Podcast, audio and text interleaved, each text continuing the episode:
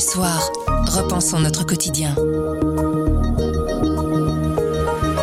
Bonjour, vous écoutez à propos le podcast d'actualité du journal Le Soir. Tous les jours, on vous propose des analyses, des explications et des décryptages. C'est notre oreille sur l'actualité. Un film consacré à David Bowie sort ce mercredi dans les IMAX du pays. Un documentaire plus qu'un film biographique. Thierry Coljon nous donnera son avis. Mais avant, les demandeurs d'asile dorment dans la rue et les acteurs de terrain se bougent pour résoudre la crise. Nous sommes le mercredi 14 septembre. Je m'appelle Pierre Fagnard. Je m'appelle Sandrine Puissant. À propos, voici l'actualité, comme vous l'entendez. Grand angle. Les demandeurs d'asile sont nombreux à dormir dans la rue en attendant un accueil. Une trentaine d'associations de tout le pays, des syndicats et des avocats réagissent. Ils ont réfléchi ensemble à des solutions structurelles pour sortir de cette crise. Ils proposent une feuille de route pour guider les autorités. Maxime Birmé couvre la migration chez nous. Il nous explique tout ça. Je m'appelle Islam et j'ai 34 ans.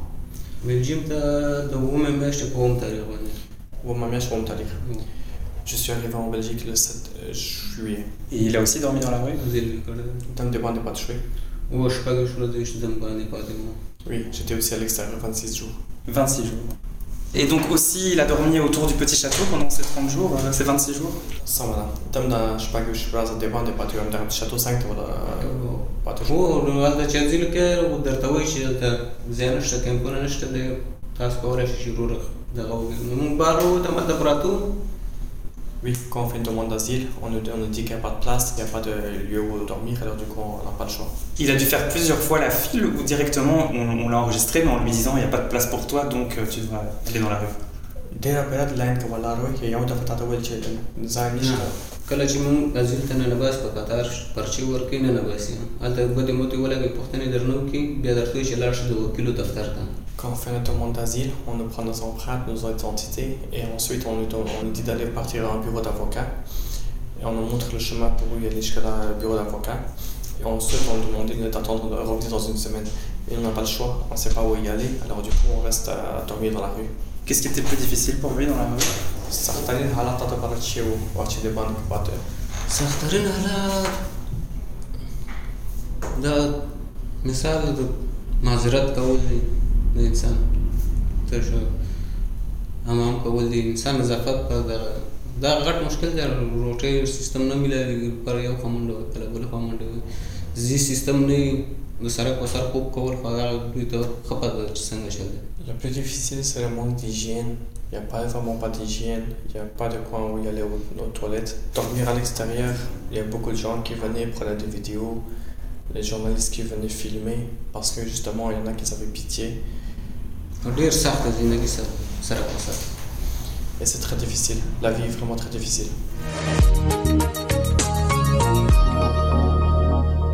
Bonjour Maxime. Bonjour Sandrine. On vient d'entendre le témoignage d'un demandeur d'asile afghan que vous avez euh, rencontré. C'est un cas isolé ou est-ce qu'il y a euh, un problème avec l'accueil des demandeurs d'asile en Belgique? Alors non, c'est pas du tout un cas isolé. Ils sont euh, des dizaines, des centaines en fait à avoir eu le même parcours, euh, à avoir dormi pendant euh, des jours, voire des semaines dans les rues de Bruxelles ces derniers mois. Il y a toujours plus d'arrivées que ce qu'on a de places. Le réseau d'accueil est saturé. 96% des places officiellement sont occupées dans le réseau d'accueil de fait d'asile.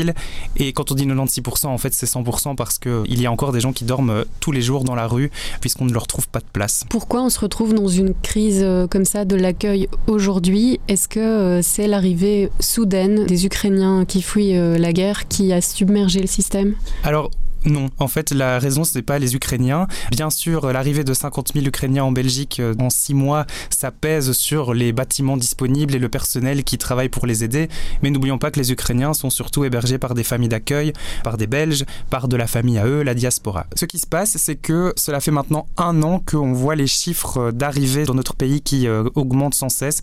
2 à 3 000 personnes arrivent chaque jour en Belgique. Ils viennent prioritairement d'Afghanistan, de Syrie et le top 3, il est complété par le Burundi. Ça veut dire que depuis le début de l'année, on a à peu près 20 000 personnes qui sont arrivées en Belgique. C'est beaucoup de monde, mais ce sont des chiffres qui sont plus bas que ce qu'on a connu par exemple en 2015 avec la crise, on appelait ça une crise en tout cas, des réfugiés syriens.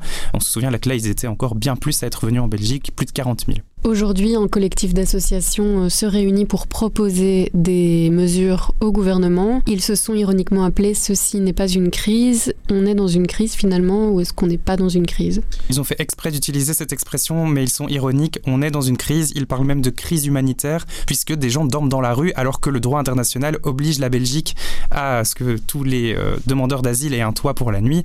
Et comme on l'a entendu, il y en a qui passent euh, plus d'un mois dans la rue encore aujourd'hui. Le pourquoi du titre, on l'a voulu expressément un petit peu provocateur. David Vogel, chargé de plaidoyer pour MSF Belgique. Parce qu'évidemment, on est bien face à une crise humanitaire aujourd'hui. On a des centaines de personnes qui sont sans solution d'hébergement, laissées à la rue, principalement des hommes seuls, des hommes isolés, comme on dit, mais aussi, et bientôt peut-être, des familles avec enfants, des mineurs étrangers non accompagnés aussi.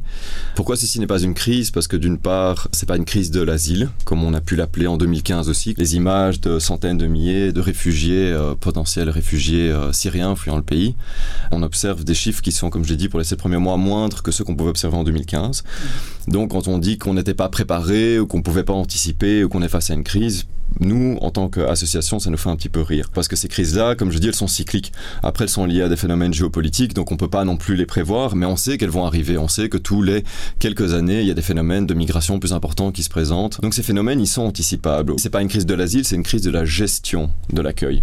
Pourquoi est-ce qu'on ne peut pas ouvrir plus de places dans des centres d'accueil? Qu'est-ce qui en fait si difficile? Alors j'ai regardé les chiffres. Il y a 10 ans, il y avait à peu près 20 000 places d'accueil. On est à plus de 30 000. La secrétaire d'État à l'asile et la migration a ouvert 4 000 places en un an. Donc un an, c'était euh, le moment de la fin de la guerre en Afghanistan, euh, le retrait des troupes américaines et qui a fait que beaucoup d'Afghans ont fui les talibans. Ça, ça explique aussi euh, l'augmentation des chiffres. Donc des places, on en crée, on en crée beaucoup, mais c'est toujours pas assez tant la secrétaire d'État à l'asile et la migration que les associations sont d'accord là-dessus. Le souci, c'est qu'on manque euh, de bâtiments et même quand on en trouve, on manque de personnel pour gérer les centres et gérer les gens. C'est effectivement compliqué de trouver des bâtiments adaptés avec des baux sur du plus ou moins long terme. Magali Pratt, chargée de mission au SAMU social. Par exemple, ici au niveau du SAMU social début août, on a ouvert 100 places dans un de nos centres d'hébergement originellement pour personnes sans abri. Mais voilà, c'est de nouveau quelque chose de très temporaire parce que ça, c'est un bâtiment, c'est des places qu'on va devoir remettre à disposition des personnes sans abri à l'approche du dispositif hivernal, donc ici dans quelques semaines. On crée des places, mais pour les refermer très vite après. Le fait d'asile revient souvent avec la question du personnel, et c'est une réalité. Nous aussi, au niveau du SAMU social, on se rend compte que quand on doit engager des gens, il y a vraiment une pénurie de personnel, notamment dans les secteurs euh, psychomédico-sociaux. On ne trouve plus d'assistants sociaux, d'infirmiers, etc. Surtout qu'on fonctionne malheureusement avec des, des, contrats qui sont très précaires. Nous, on pense que Fait d'asile doit rester le premier opérateur avant les autres. Nous, on fait ce qu'on peut dans la mesure de nos moyens, mais ça met aussi une grosse pression sur nos équipes qui sont un peu euh, à, bout de souffle à force de, faire preuve d'agilité, de, flexibilité euh, à tout bout de champ. Les gens s'essoufflent et donc on doit aussi, on a aussi cette, responsabilité-là de, devoir protéger nos équipes. L'exemple le plus marquant, c'est Berlard, donc c'est une commune flamande où il y a un site qui appartient à la défense, à l'armée. On a dû faire appel à l'armée cet été. On a annoncé un site avec 700 places et là on est deux mois après l'ouverture de ce site et il n'y en a que 180 qui sont utilisable et effectivement créé parce que on a assez de personnel pour encadrer les demandeurs d'asile qu'à hauteur de 180 personnes. D'où vient cette pénurie de personnel? Alors les associations pointent différents éléments. Évidemment, le fait qu'il y a beaucoup de monde à gérer, donc euh, on ne peut pas euh, inventer des assistants sociaux et des euh, infirmiers, des infirmières. mais en plus, les contrats qu'on leur offre sont souvent très précaires. On les engage à la semaine pour une durée de un mois, deux mois. Donc c'est très difficile quand on a un infirmier ou une infirmière qui est déjà une profession en pénurie.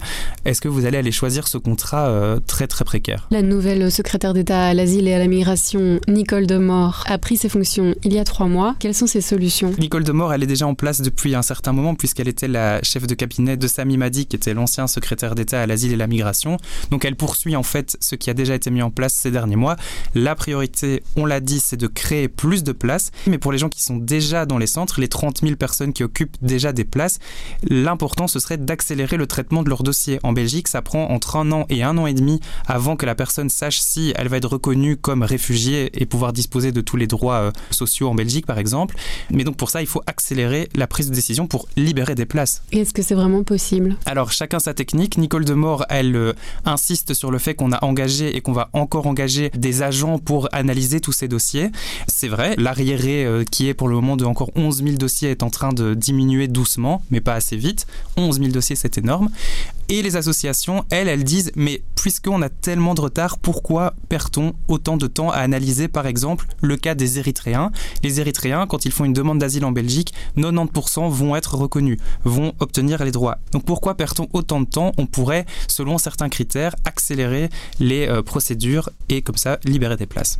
La secrétaire d'État propose aussi de renvoyer les demandeurs d'asile qu'on appelle les dublinés dans le pays par lequel ils sont rentrés dans l'Union européenne. Ça veut dire quoi en fait un dubliné Un demandeur d'asile, quand il traverse les frontières de l'Europe, il n'arrive pas par la Belgique, vous vous en doutez bien, puisqu'ils arrivent souvent à pied. Ils arrivent en Grèce, ils arrivent en Italie, ils arrivent aussi beaucoup par la Croatie, via la Serbie par exemple. Et là, normalement, dans ce pays où ils arrivent, on va prendre leurs empreintes et ils sont censés faire toutes leurs démarches là-bas. Alors évidemment, les conditions ne sont pas euh, géniales, géniales, et donc ils espèrent plutôt arriver dans d'autres pays comme la Belgique, les Pays-Bas, l'Angleterre aussi. Pour en tout cas ceux qui arrivent en Europe comme en Belgique, on va se rendre compte qu'ils sont inscrits ailleurs. Théoriquement, la Belgique devrait les renvoyer vers le premier pays dans lequel ils ont été euh, enregistrés. Si en effet une personne sur deux ou un demandeur sur deux aujourd'hui reçoit un hit Dublin, donc c'est-à-dire que quand on rentre ces données dans la base de données, il y a un hit qui apparaît. Un hit, ça veut dire que soit cette personne aurait déjà fait une demande d'asile dans un autre pays, alors là on est vraiment face à quelqu'un qui pourrait être retourner dans son pays de première demande pour qu'on y traite sa demande, soit ça pourrait être aussi des franchissements de frontières. Et donc, c'est pas forcément des personnes qui ont fait des demandes d'asile dans un autre pays, mais qui auraient, à un moment, euh, été contrôlées une frontière. Et donc, ça, ça apparaît aussi comme un hit dans le règlement Dublin. Ces personnes-là, par exemple, le délai de traitement est beaucoup plus long et elles ne sont pas forcément retournées dans le pays par lequel elles ont transité pour y traiter la demande. Donc, déjà, dire que la moitié des demandeurs aujourd'hui sont des demandeurs qui ont déjà fait une demande, c'est pas tout à fait exact. Deuxièmement, il faut savoir qu'il y a des pays vers lesquels la Belgique n'effectue pas de retour? Donc, elle n'effectue pas de retour vers la Grèce parce que les conditions y sont jugées insuffisantes, vers la Bulgarie et vers la Hongrie pour l'instant? Et donc à nouveau, on peut imaginer que sur la moitié de ces personnes, quand bien même elles auraient toutes fait une demande d'asile, ce qui n'est pas le cas comme j'ai pu l'expliquer, on peut imaginer qu'il y a énormément de gens qui ne pourraient pas retourner dans le pays dans lequel elles auraient fait cette demande d'asile ou en tout cas dans lequel elles auraient été juste été contrôlées à la frontière parce qu'on ne renvoie pas vers trois pays qui sont les trois principaux pays d'entrée finalement. Cette solution à nouveau de dire il suffit de renvoyer la moitié des personnes dublinées n'est pas aussi facile, n'est pas aussi correcte factuellement qu'elle a pu le dire. La secrétaire d'État ne propose que des mesures de déterrence, elle parle de construire des murs aux frontières de l'Europe, elle parle de créer un centre pour renvoyer les personnes qui seraient dublinées, donc qui auraient déjà fait une demande d'asile dans un autre pays européen. À aucun moment elle propose des solutions structurelles pour changer le système d'accueil en Belgique et le rendre efficace. On l'entend pour le collectif d'associations, la secrétaire d'État propose des fausses solutions, en tout cas des solutions qui ne sont pas euh, structurelles. Qu'est-ce qu'ils proposent Est-ce que vous avez un autre exemple de solution? Et je pense que le message qu'ils veulent vraiment faire passer, c'est qu'il faut en finir avec la politique du yo-yo, ouvrir, fermer. Donc bien évidemment, engager des gens, c'est pas une mauvaise chose, parce qu'il faut des gens pour traiter ces demandes.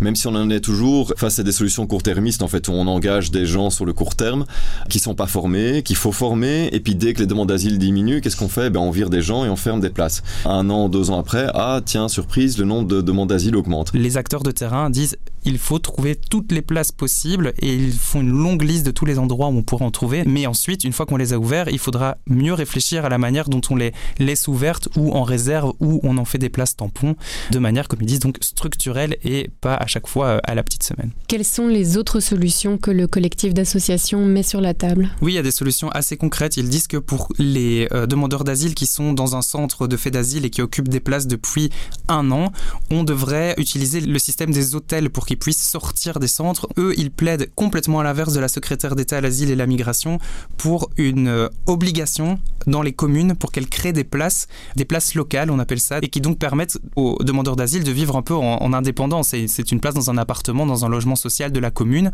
à la place des gros centres. Donc, voilà une autre piste, mais pour le moment, c'est uniquement sur base volontaire. Et évidemment, là, la semaine dernière, malgré euh, sa proposition à Nicole Demort de mettre une prime, donc elle donne même euh, du cash au bourgmestre pour qu'ils ouvrent plus de places dans leur commune.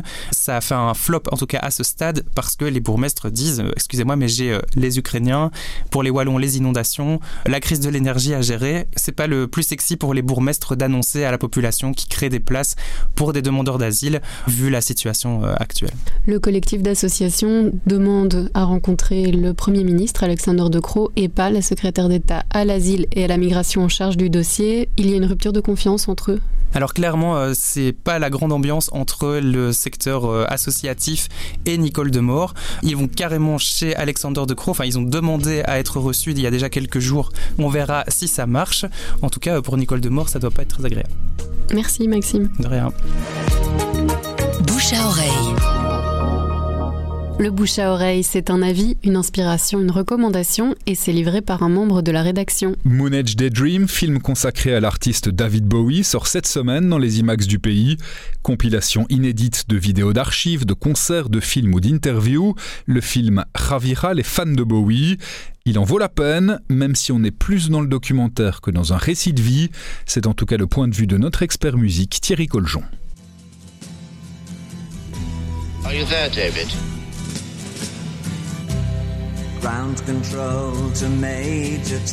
Voilà, c'est tout à fait un documentaire euh, avec des images d'archives. C'est en fait un montage d'images et de sons. C'est pour ça que ça se passe dans tous les IMAX de Belgique à partir de ce mercredi, parce qu'on en prend vraiment plein la gueule, plein les mirettes, plein les yeux. C'est gigantesque et ce sont des images de toutes les époques de Bowie, quasiment toutes. Ça dure déjà plus de deux heures et demie, donc c'est déjà pas mal. Euh, c'est surtout sur les personnages. Donc on n'entend que la voix de Bowie en fait, que ce soit en chanson ou que ce soit en interview. Il parle énormément. On a été rechercher des vieilles interviews où souvent on lui demandait qui êtes-vous? Il répond je sais même pas moi-même qui je suis. Il explique très bien l'origine de Ziggy Stardust, de Halloween Jack, de Aladdin Sane, du Thing White Duke. Il explique en fait ses inspirations aussi, sa passion pour euh, la science-fiction. Il a été marqué par le film de Kubrick 2001, Odyssée de l'espace. Un passionné d'extraterrestres. Lui-même, il a Loving the Alien, il a chanté Il est un alien. Et il dit aussi un moment, je suis un généraliste. Parce qu'il a tout fait, de la peinture, du théâtre, on l'oublie un peu, du cinéma énormément, de la musique bien sûr. Il a touché à tous les euh, arts parce que c'était un passionné. Mais en même temps, il était très au fait de ce qui se passait dans le monde. Il s'intéressait énormément. Il était très cultivé quand, je l'ai rencontré. Quand il savait que j'étais belge, il m'a dit des choses sur Magritte, sur Victor Horta, sur Bruegel. Il connaissait la culture belge, belgo-européenne aussi bien, sinon mieux que certains Belges. Ça veut dire que ça vaut la peine, mais c'est quand même un produit surtout pour les fans, pour ceux qui connaissent déjà la musique, la vie de David Bowie. Oui, voilà, c'est vraiment. Je, je, peux imaginer quelqu'un qui connaît pas bien Bowie qui se dit tiens, je vais en apprendre sur sa vie. On va en apprendre, bien sûr mais c'est pas un biopic. Il faut vraiment aimer la musique de Bowie parce qu'elle va très fort, c'est en IMAX, on est complètement immergé dans sa musique, mais biographiquement, bi euh, discographiquement, on ne sait pas quelle année, que, voilà, aux années 80, années 90, on ne le dit pas, on est censé le savoir. Donc ça s'adresse quand même à ceux, à ceux qui ont quand même quelques notions sur la musique de David Bowie et qui l'apprécient bien sûr.